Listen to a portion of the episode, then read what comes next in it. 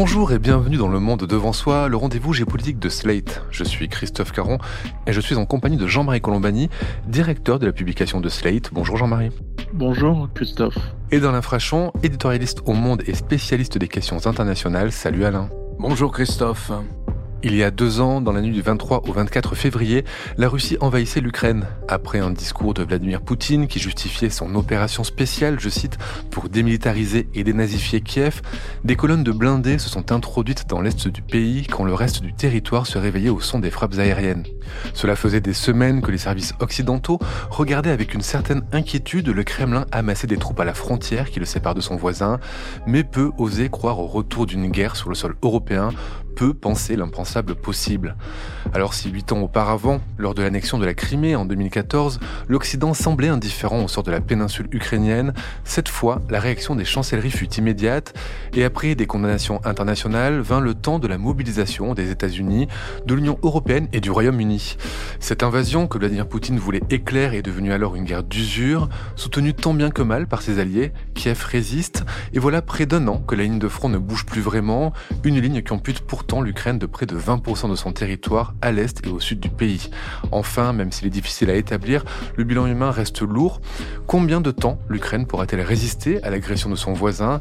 Tout dépend sans doute du support des pays occidentaux. Et du support des pays occidentaux, il en sera question ce lundi 26 février. Le président français Emmanuel Macron invite à Paris plusieurs chefs d'État et de gouvernement ou leurs représentants ministériels à l'occasion d'une réunion de soutien à Kiev, réunion qui permettra d'étudier les moyens disponibles pour renforcer la coopération des partenaires en soutien à l'Ukraine. Alors ce sera peut-être l'occasion pour l'Europe, Jean-Marie, de se mettre d'accord pour prendre le relais des États-Unis, dont le soutien capital pour Kiev devient de plus en plus incertain. Le soutien européen est déjà plus important que celui des États-Unis en chiffres, en accumulation de milliers de dollars, mais le problème, c'est évidemment celui des armements, et donc euh, je suis pas sûr que l'Europe pourrait prendre le relais sur le plan des armements, parce qu'elle a une industrie de défense qui est d'abord euh, dispersée, et ensuite qui est moins importante que celle des États-Unis, et moins sophistiquée également. Donc euh, il est à craindre que si les États-Unis stoppaient leur aide l'aide militaire européenne soit insuffisante. C'est ce que l'on peut évidemment craindre, même si l'aide financière est d'ores et déjà plus importante euh, de la part des Européens que de la part des États-Unis. Le soutien européen est plus important. Alain, le soutien français, lui, il est comment? Parce qu'on a vu que l'Ukraine a signé des accords bilatéraux de sécurité avec plusieurs pays européens, dont l'Allemagne, l'Italie et la France. Le 16 février, Macron a promis 3 milliards d'euros sur 2024 pour l'Ukraine. Déjà, qu'est-ce que ça représente, 3 milliards d'euros d'aide en 2024 pour l'Ukraine? Est-ce que c'est important? Je vous pose cette question parce qu'il est souvent reproché à la France de ne pas en faire assez. Selon le classement du Kiel Institute, un organisme allemand, Paris arrive au 12e rang pour son aide totale, civile et militaire, c'est-à-dire 1 milliard, d'euros et à la neuvième place pour son soutien financier, 800 millions d'euros. Et enfin, si on compte par rapport au PIB, ce que vous faites très souvent, on est à la 17e place. Est-ce que, donc, je voudrais proposer la question, la France fait assez pour l'Ukraine et est-ce qu'on peut se baser sur des chiffres pour vraiment jauger du soutien qu'on apporte à Kiev? Sans doute, mais ce n'est pas non plus le seul critère. Pour reprendre les deux accords que vous évoquiez euh, tout à l'heure avec Jean-Marie, c'est-à-dire qu'il y a eu un accord bilatéral avec l'Allemagne qui porte sur 8 milliards d'euros sur, je crois, les deux ou quatre ans qui viennent, et un accord avec la France qui est supérieur à 2 milliards d'euros. Mais ce sont des, des sommes qui sont garanties et dont d'ailleurs Kif s'est félicité euh, abondamment et sans réserve. Alors bien sûr, les chiffres bruts, ça dit quelque chose. Ça dit quelque chose quand on voit que, par exemple, euh, les Européens, sur une aide qui s'étale sur cinq ans, ont déjà voté cette année, en janvier, je crois, 50 euh, milliards d'euros. Et quant aux États-Unis, ils n'arrivent pas à voter d'aide parce que les républicains s'y opposent au Congrès. Et donc c'était une aide qui s'étalait sur cinq ans aussi et qui portait sur une somme de 60 milliards de dollars. Elle n'est pas votée. Il n'y a actuellement plus d'aide financière américaine à l'Ukraine. Alors il y a sûrement des contrats d'armement qui courent encore et qui vont courir encore pendant plusieurs mois, mais il n'y a plus d'aide. Donc ça vous donne un peu une idée des sommes qui sont sur la table. Maintenant, ces sommes, évidemment, on peut les rapporter euh, à la richesse nationale de chacun des pays contributeurs. Et c'est vrai que pour l'Allemagne ou pour la France, vous arriverez à, si vous faites un classement en pourcentage de la richesse nationale, du produit intérieur brut, vous arrivez à, la neuvième place ou à la treizième place par rapport à des pays qui, comme la Pologne ou plus encore, comme les pays baltes, voire les Scandinaves, donc qui sont des pays souvent peu peuplés, inférieurs à 10 millions d'habitants, mais qui eux consacrent une part supérieure de leur richesse nationale à l'aide à l'Ukraine. Il faut aussi ne pas perdre de vue ce que ces sommes, qu'il s'agisse des États-Unis ou des 27 de l'Union européenne ou de la Grande-Bretagne, ce que ces sommes représentent pour nous. Et il faut dire une chose, pas grand-chose ça ne représente pas beaucoup. Ce sont des sommes qui oscillent entre 0,5, 0,2% de la richesse nationale et quelquefois qui se montent à 1% du budget national. Et ben, en général inférieur même à 1% du budget national. Donc l'argent ne dit pas tout.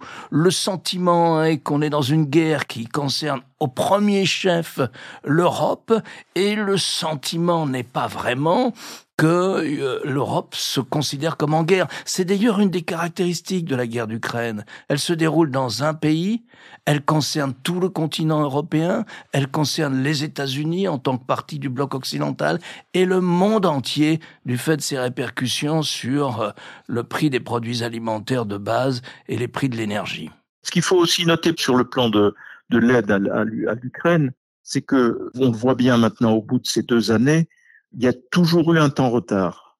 Il y a toujours eu un temps retard par rapport à la demande ukrainienne qui sollicitait tel ou tel type d'armes. On pense naturellement aux avions euh, américains, aux F-35 et autres. Et cette demande n'est jamais satisfaite, ou quand elle est satisfaite, elle vient tardivement.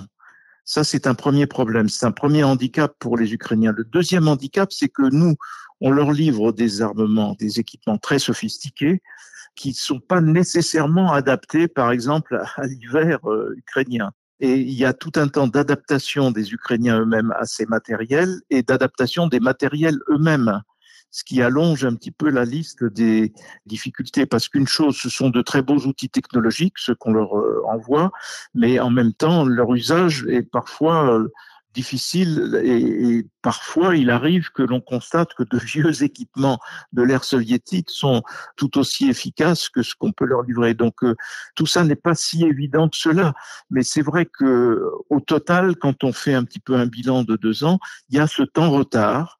Et ce temps retard est évidemment préjudiciable pour les Ukrainiens qui voudraient davantage passer à l'offensive. Et le tout étant sous une sorte de dogme, qui est il ne faut pas porter la guerre en Russie et il ne faut pas que la, Russie puisse considérer les pays qui aident l'Ukraine comme des co-belligérants. Donc ça, c'est aussi une sorte de semelle de plomb qui sont euh, aux chevilles des Ukrainiens. Quel bilan on peut tirer de ces deux ans de combat? Je l'ai dit en introduction, 20% du, territoire ukrainien est amputé, est aux mains des Russes. Les bombardements, euh, les combats ne faiblissent pas. Le Kremlin n'arrive pas à avancer. Zelensky tente de résister avec ses troupes, mais euh, lui-même connaît des difficultés. Les élections euh, présidentielles ont été annulées et c'est bien normal sous la loi martiale. Il a changé récemment de chef d'état-major, de général. Comment est-ce qu'on peut voir les mois qui viennent, Alain? Est-ce que on va rester dans cette stase encore sur le front? Est-ce qu'il y a un moyen de débloquer ce conflit qui semble parti pour durer assez longtemps? On a trop tendance, je crois, à juger de l'évolution de la guerre en fonction de la conjoncture immédiate sur le front. Il faut se représenter un front de pratiquement 1000 kilomètres de long, qui borde toute la frontière est de l'Ukraine, du nord, Donetsk, Kharkiv, jusqu'à la mer d'Azov et puis la mer Noire. C'est ça le front. Donc c'est un front gigantesque. C'est comme si on se battait, je ne sais pas, de Cherbourg à Hendaye, si vous voulez, quelque chose comme ça. Sur ce front-là, vous avez d'un côté un pays de 142 millions d'habitants, très riche, très riche en ressources naturelles, très riche en métaux précieux, et qui continue à encaisser des revenus de vente de ces hydrocarbures, ces 100, 200, 300 milliards de dollars de revenus. Et vous avez de l'autre côté un pays pauvre de 40 millions d'habitants, avec une population âgée, une moyenne d'âge des combattants qui doit osciller, qui doit tourner autour de 35 ans, quelque chose comme ça. Donc déjà, c'est très inégal. Si on compare avec la situation telle qu'elle était il y a deux ans exactement, eh bien, je dirais que le pays qui a le plus marqué de points, c'est l'Ukraine. C'est l'Ukraine, parce que vous aviez dit tout à l'heure qu'aujourd'hui, la Russie occupe quelques 20% du territoire ukrainien. Si l'on comprend la Crimée, que la Russie a annexée en 2014, bon, c'est entre 20 et 18%, etc. Mais en mars 2022, la Russie occupait le double, près de 35 à 38% du territoire ukrainien, et elle a été chassée, défaite par les forces ukrainiennes, avant même d'ailleurs que les forces ukrainiennes ne reçoivent l'essentiel du soutien occidental. Et donc tout ça, ce sont des choses qui ont été gagnées par l'Ukraine. Les Russes étaient aux portes de Kiev et voulaient prendre Kiev. Dans la nuit du 24 au 25 au 26, ils ont raté leur opération. Les Ukrainiens les en ont empêchés, ils n'ont pas pu prendre la capitale, ils ont pris la banlieue de la capitale où ils ont perpétré des massacres abominables, notamment dans la banlieue dite Boucha, une banlieue résidentielle dite Boucha. Donc si vous faites le bilan aujourd'hui, où est-ce qu'on en est? Le pays qui a marqué le plus de points quand il était agressé face à cette agression, c'est tout de même l'Ukraine. Alors aujourd'hui, l'armée russe s'est réorganisée toute la Russie, tout le pays s'est mis en ordre de bataille. Des mobilisations massives ont eu lieu, progressives pour ne pas choquer la population. Les usines d'armement tournent 24 heures sur 24. Des relais ont été trouvés par les Russes pour les pièces qui leur manquaient ou le type d'armement qui leur manquait. Des relais ont été trouvés en Iran et en Corée du Nord notamment. Des relais diplomatiques massifs en Chine, mais aussi dans ce qu'on appelle le Sud global il n'y a pas eu d'isolement ni économique ni politico-diplomatique de la Russie. Et tout ça débouche sur les Russes confortent leur prise, ils confortent la défense du territoire qu'ils ont déjà conquis, l'armée ukrainienne n'arrive pas à avancer, l'armée qui avance un peu pour compléter sa conquête du Donbass, un peu mais pas beaucoup, mais quand même, c'est l'armée russe. Et les deux armées sont face à face dans une guerre de position ou une guerre d'attrition. Dans cette guerre-là, le pays qui a l'artillerie la plus puissante, c'est la Russie, assurément, et c'est elle qui, pour le moment, dans cette configuration de la bataille, a l'avantage. Elle a l'avantage aussi, pour une raison toute bête, c'est que quand les Ukrainiens arrivent à tirer 2000 au but, c'est ce qui est tiré à peu près dans une journée, les Russes en tirent 5000 ou 6000, et donc ils écrasent les positions adverses avec cette bataille d'artillerie. Et aussi, une autre caractéristique euh, de cette configuration, du profil de la bataille, c'est que les Russes s'emparent de villes après qu'ils les aient entièrement détruites. Ils s'emparent de zones qui sont en ruine depuis le début. Et là, les dégâts matériels sont gigantesques, mais c'est le reflet, oui, sans doute, de ces grandes batailles d'artillerie et de ce qu'on appelle des combats de très haute intensité. Jean-Marie Alain vient de parler des relais pour la Russie diplomatique, entre autres. Il y a aussi les relais économiques. Et je voudrais vous parler de ça parce que des sanctions majeures vont être prises, majeures c'est le mot de Joe Biden, vont être prises par les États-Unis ce vendredi. Des sanctions économiques. Mercredi, un 13e paquet a été pris par l'Union européenne. Euh, mais des sanctions Europe et États-Unis, ben on en prend depuis très longtemps, euh, depuis le début du conflit. Et pourtant, la Russie ne semble pas en subir de trop lourdes conséquences. Le FMI vient d'ailleurs de publier des perspectives de croissance pour 2024 qui sont à la hausse. Pour la Russie, on parle de 2,6% de croissance croissance qui est assez euh, important.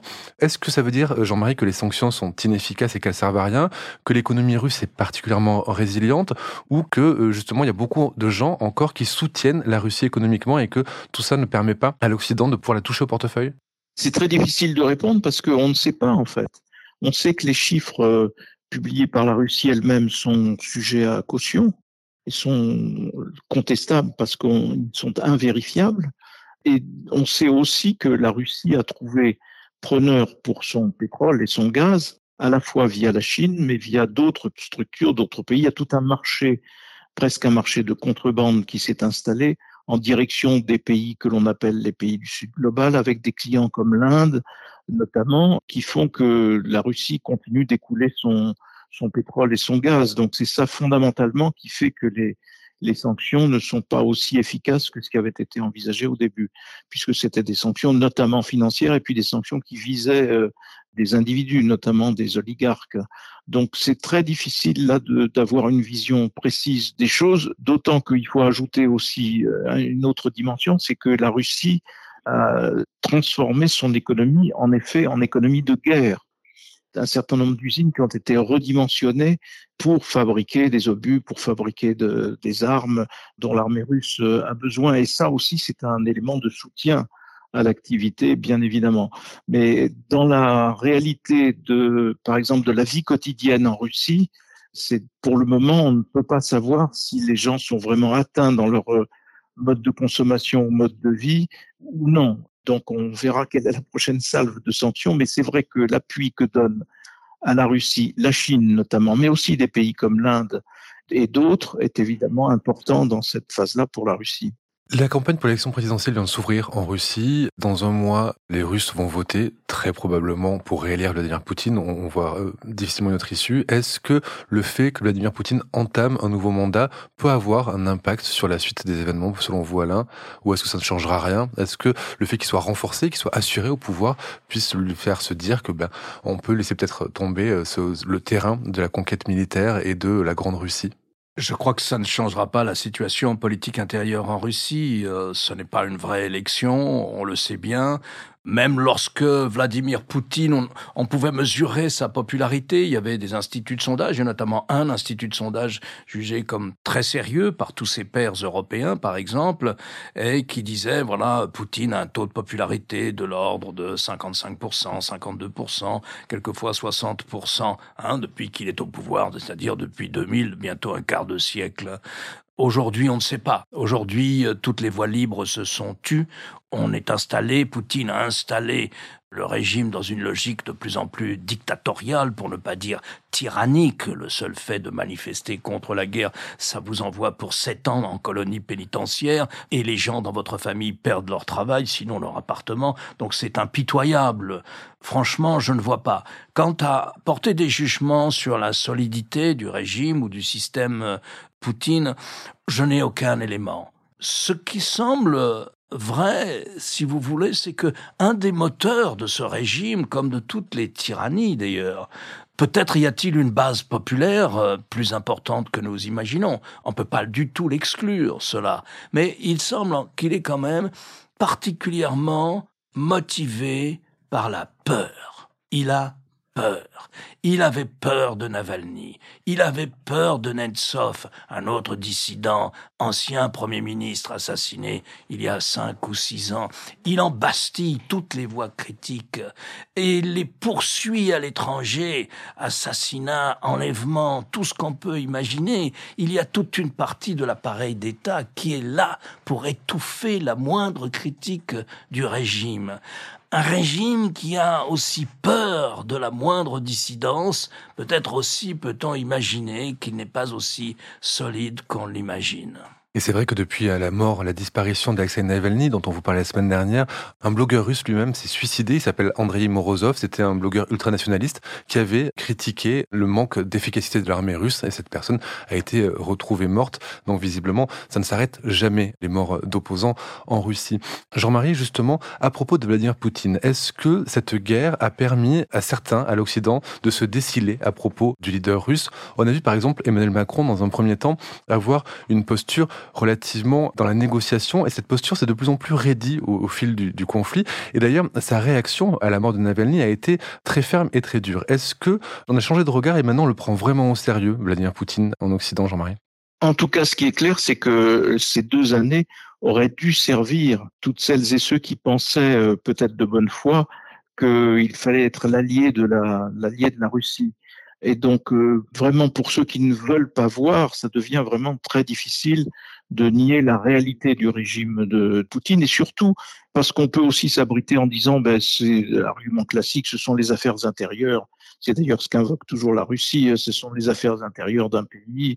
Et la Russie, alors le grand argument, c'est de dire, mais euh, la Russie ne va pas changer d'endroit, elle va rester à notre frontière, la géographie est immuable, donc il, faut continuer à penser, quitte à penser à l'après, dans, une alliance avec la Russie. Simplement, ce que cela oublie, et ce qui est apparu vraiment très fortement, c'est qu'il faut prendre très au sérieux ce que dit et ce qu'écrit Vladimir Poutine. Et quand il pense euh, reconstituer une grande Russie ou reconstituer, réabsorber des territoires parce que ces territoires seraient peuplés de russophones ou bien parce qu'ils ont été euh, de toute éternité, selon lui, euh, dans l'orbite russe, et parce qu'il faut admettre une fois pour toutes qu'il y a des zones d'influence, comme elles avaient été définies à Yalta, il faut une sorte de nouveau Yalta, il y a une sphère d'influence russe, et la sphère d'influence russe, c'est en Europe.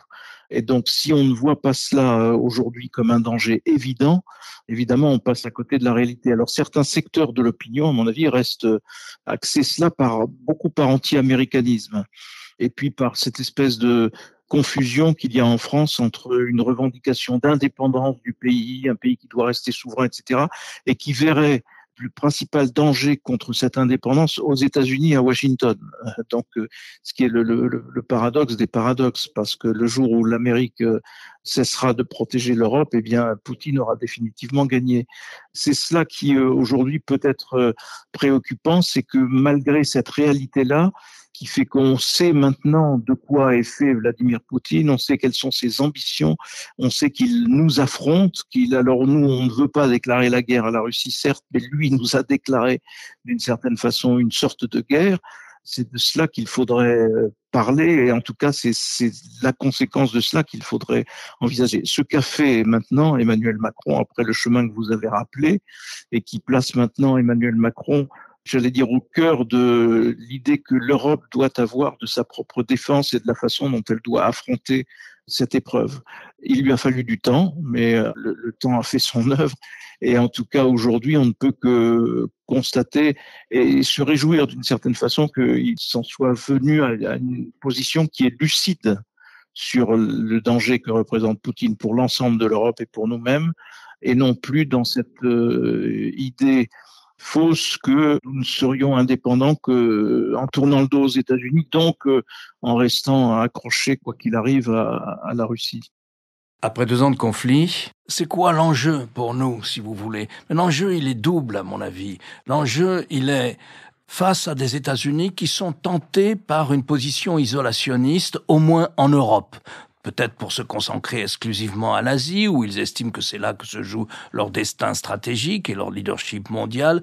Mais en tout cas, l'enjeu pour nous, Européens, c'est d'être capable d'aider l'Ukraine dans la mesure où il y aura, où il y a un retrait progressif américain du théâtre européen. Je ne souhaite pas ce retrait, mais enfin, on ne peut pas ne pas en poser l'éventualité. L'enjeu encore, c'est qu'on est dans une grande bataille idéologique avec euh, deux camps, un camp qui est constitué de la Chine et de la Russie, qui sont liés par un traité d'amitié, lequel pose en des termes très clairs une bataille idéologique, politico-idéologique à mener contre l'Occident, c'est-à-dire qu'ils veulent changer la manière dont fonctionne le système international. Et ils veulent des changements. La Chine comme la Russie entendent qu'on leur reconnaisse le droit à une zone d'influence. Et dans leur zone d'influence, les pays qui ont le malheur de se trouver dans leur zone d'influence, leur souveraineté est limitée par leur suzerain. C'est ça qui se joue aussi dans cette bataille. Je voudrais revenir en Europe. On a parlé de l'évolution de Macron par rapport à Poutine. Il y a aussi l'Allemagne. L'Allemagne qui a longtemps travaillé avec la Russie, que ce soit Gerhard Schröder, hein, qui a mis en place euh, finalement euh, Nord Stream, ce pipeline entre la Russie et l'Allemagne. On a vu aussi qu'Angela Merkel, même si elle se méfiait de Poutine, continuait à travailler euh, avec la Russie parce que l'Allemagne était dépendante du gaz russe. Est-ce que cette révolution, elle s'est faite aussi à Berlin, celle qu'on a vue à Paris, Alain, selon vous? Eh bien, en tout cas, oui, beaucoup de choses l'indiquent. Hein. Lorsqu'on voit que, par exemple, ces jours-ci, au Bundestag, au Parlement, les trois partis de la coalition qui soutiennent le chancelier Scholz, qui appartient, c'est-à-dire les sociaux-démocrates, les chrétiens-démocrates et les Verts, le, parti euh, environnementaliste allemand, ces trois partis disent au gouvernement au point où on en est, puisqu'on a décidé de dégager de façon bilatérale cette fois-ci une aide de 8 milliards d'euros à destination de Kiev, eh bien, au point où on en est, il faut que nous livrions maintenant à l'Ukraine des missiles de portée de 5 à 600 km qui permettront à l'Ukraine, qu'on appelle les missiles Taurus, qui permettront à l'Ukraine de frapper les bases relais et les bases arrières installées par l'armée russe à l'intérieur même de l'Ukraine d'ailleurs. Et donc oui, ça si vous voulez, personne n'aurait parié sur un tel mouvement des trois partis de la coalition il y a deux ans en Allemagne. Je crois que ce n'est pas simplement un changement de rhétorique, mais euh, c'est véritablement la prise de conscience du danger que représente la Russie de Vladimir Poutine pour l'Europe, pour les pays baltes et pour d'autres, et du danger que représenterait une victoire de Vladimir Poutine, c'est-à-dire Vladimir Poutine veut Kiev, où il veut un gouvernement à sa botte à Kiev. Et n'oubliez pas, tous les gens qui pressent la négociation oublient ceci. N'oubliez pas que le 22 septembre 2022, les Russes ont annexé juridiquement ces quatre régions qui forment le Donbass. Alors ils n'ont pas totalement pris la totalité du Donbass. C'est là qu'est la bataille en ce moment. Ils les ont annexés, ça veut dire que ça fait partie de la Russie sur les cartes maintenant. Le Parlement russe a voté en ce sens. La langue, c'est le russe, la monnaie, c'est le rouble. Les livres d'histoire sont les livres d'histoire écrits par les Russes. On gomme toute trace d'Ukraine ou de souveraineté ukrainienne sur ces territoires. On enlève les enfants de ces territoires, on enlève tous les fonctionnaires qui ont déplu, tous les journalistes. Pour le coup, il y a des milliers et des milliers d'Ukrainiens qui ont proprement et simplement été enlevés dans l'occupation russe. Alors c'est quoi la négociation pour la Russie? C'est de dire on se retire de territoires que nous avons annexé, nationalisé, déclaré comme étant partie du territoire russe. Ça paraît très très très difficile. Dernière question, Jean-Marie. On sait que les élections américaines sont un enjeu assez fort pour Kiev, puisque une victoire de Trump risque de stopper net euh, les aides à l'Ukraine. Mais est-ce que les élections européennes, qui vont se dérouler en juin 2024, avec une possible hausse des euh, sièges pour l'extrême droite, présentent aussi un risque pour l'avenir de l'aide européenne à l'Ukraine? Trump n'est pas encore réélu d'une part, mais il est déjà actif, puisqu'il a obtenu des députés euh, de la Chambre des représentants aux États-Unis républicains qu'il bloque l'aide à l'Ukraine. Donc déjà, il agit en complice objectif de Vladimir Poutine, ou il agit en, en allié fidèle même de Vladimir Poutine, puisqu'il est au cœur de cette manœuvre. Donc il faut bien avoir conscience de cela. Sur le plan des élections européennes, il va y avoir évidemment, tout le monde annonce une poussée d'extrême droite ou des extrêmes dont certains sont évidemment liés à Poutine pour diverses raisons. On pense au Rassemblement national, mais on pense aussi au Hongrois de Viktor Orban. Et probablement y aura-t-il euh, un changement dans les équilibres du Parlement européen.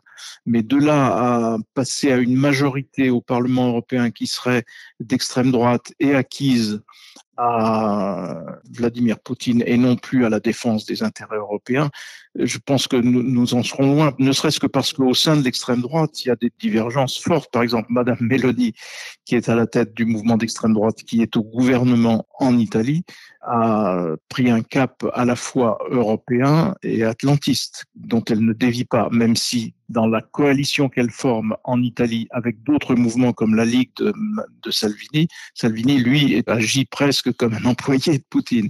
Mais je ne pense pas que ça ira au Parlement européen, que ça puisse aller jusqu'à un changement dans l'équilibre des forces tel que le centre de gravité soit à ce point déplacé. Alain, justement, les liens entre l'extrême droite française en particulier et Vladimir Poutine, c'est le sujet de votre chronique dans Le Monde cette semaine? Oui, c'est euh, en partie le sujet de cette chronique. Euh, je raconte euh, les liens qui se sont tissés euh, au fil des ans entre le Front National, puis le Rassemblement euh, National et la Russie de Vladimir Poutine. C'est bien la Russie de Vladimir Poutine, parce que je m'interroge sur, mais au fond, d'où vient la séduction pour un mouvement d'extrême droite français? Quelles sont les composantes, le cocktail de séduction qu'exerce euh, la Russie de Vladimir Poutine sur un parti comme le Rassemblement national. Alors on peut dire c'est la fascination pour l'homme fort, la fascination pour un leadership politique autoritaire ou autoritariste, la fascination pour un leadership qui remet en selle ce qu'on appelle avec l'appui de la religion, qui remet en selle ce qu'on appelle les valeurs traditionnelles, une très très très forte composante anti-américaine, idéologiquement très très très ancrée en France. Alors À partir de là, c'est aussi, ma chronique raconte aussi, m'appuyant sur euh, un livre, le livre d'Elsa Vidal, qui s'appelle euh, La fascination russe, s'appuyant sur aussi une partie des élites françaises, qui elle est très perméable à cette euh, séduction russe pour plusieurs manières, mais on retrouve certaines des composantes de ce qui a pu séduire l'extrême droite, c'est-à-dire l'anti-américanisme notamment, à quoi il faut ajouter une interprétation parfaitement erronée de ce qu'a été le gaullisme pendant la guerre froide, pendant une première période de la guerre froide un sujet sur lequel nous reviendrons prochainement dans Le Monde devant soi. Et pour terminer, j'aimerais vous conseiller une série In Her Car, diffusée sur le site de France Télévisions, France.tv, et lundi soir, lundi 26 février, sur France 2 vers 22h50. C'est l'histoire de Lydia, une psychologue ukrainienne. Elle sillonne le pays en guerre pour conduire quiconque en a besoin où il en a besoin. Et au cours de ces longs trajets, chacun se confie sur sa vie d'avant, bouleversée par l'invasion russe, tournée après le début du conflit par un jeune réalisateur, Eugène Tunic, dans les environs de Kiev. Cette première saison compte 10 épisodes. Et donc elle vient de faire son arrivée sur les plateformes de plusieurs médias euh, publics européens. Et le réalisateur s'est confié au Figaro, il a expliqué mon objectif et le principal enjeu de la série c'est surtout de montrer au public de tous les pays dans lesquels elle va être diffusée à quel point rien ne les différencie des Ukrainiens, sinon la guerre. Merci Alain, merci Jean-Marie. Et à la semaine prochaine pour un nouvel épisode du Monde devant soi. Le Monde devant soi est un podcast produit par Slate Podcast avec Jean-Marie Colombani et Alain Frachon. Direction, production éditoriale, présentation Christophe Caron. Montage et réalisation Aurélie Rodriguez.